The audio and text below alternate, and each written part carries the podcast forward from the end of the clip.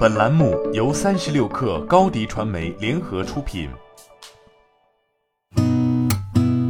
八点一刻，听互联网圈的新鲜事儿。今天是二零二一年十二月六号，星期一。你好，我是金盛。财联社消息，证监会新闻发言人表示，中国证监会和相关监管部门始终对企业选择境外上市地持开放态度，充分尊重企业依法合规自主选择上市地。近期，个别媒体报道，中国监管部门将禁止协议控制架构企业赴境外上市，推动在美上市中国企业退市，这完全是误解误读。据了解，一些境内企业正在积极与境内外监管机构沟通，推进赴美上市事宜。据证监会网站消息，证监会新闻发言人答记者问时表示，一段时间以来，中国有关监管部门出台了一系列促进平台经济规范发展的政策措施，其主要目的是规制垄断行为，保护中小企业权益和数据安全、个人信息安全，消灭金融监管真空，防止资本无序扩张。针对这些新问题、新考验，各国监管部门也正在尝试采取不同的监管措施，促进平台经济更加健康、更可持续的发展。因此，中国政府出台的相关政策，并非。对特定行业或民营企业的打压，也与企业境外上市活动没有必然联系。证券时报消息，大湾区国际疫苗创新中心十二月四号在深圳市坪山区生物医药创新产业园区正式落成并举行开幕仪式。该中心是中国首个国际化的疫苗创新中心，也是首个以疫苗生态创新为核心的创新中心。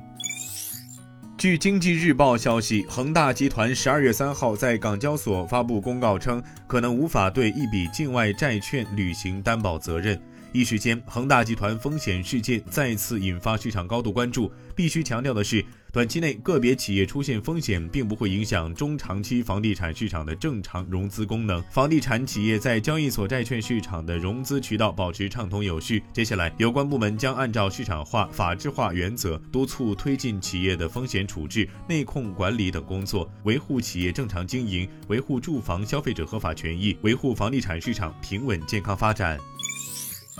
三十六氪获悉，深交所向中顺洁柔发关注函称，二零二一年以来，除公司董事会换届外，公司总裁邓冠彪、副总裁叶龙芳、董事岳勇、戴振吉、董事会秘书周启超等多名董监高主动离职。深交所要求公司说明，二零二一年以来多名董事、监事、高级管理人员变动对公司生产经营、内部管理是否产生不利影响。如是，请及时、充分揭示风险，并说明公司已采取或拟采取的应对措施。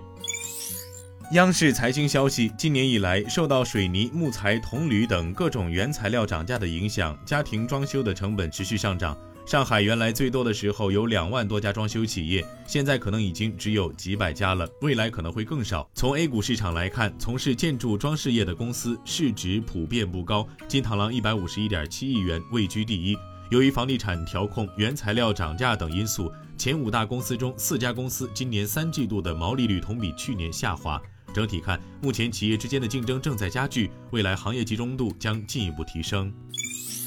近期受多重因素影响，国际油价在创出阶段新高后，又迎来了一波剧烈调整。其中，短短一个多月时间，NYMEX 轻质原油期价跌幅已超百分之二十，部分原油主题 QDII 基金净值表现也出现较大回调。随着油价持续调整，部分投资者对原油主题基金投资兴趣再起。在多位受访人士看来，原油主题基金本身属于不错的产品，但投资难度较高，甚至与传统买入并持有。有的投资模式背离，仅适合部分有风险承受能力且有相应知识储备的投资者。今天咱们就先聊到这儿，我是金盛八点一刻，咱们明天见。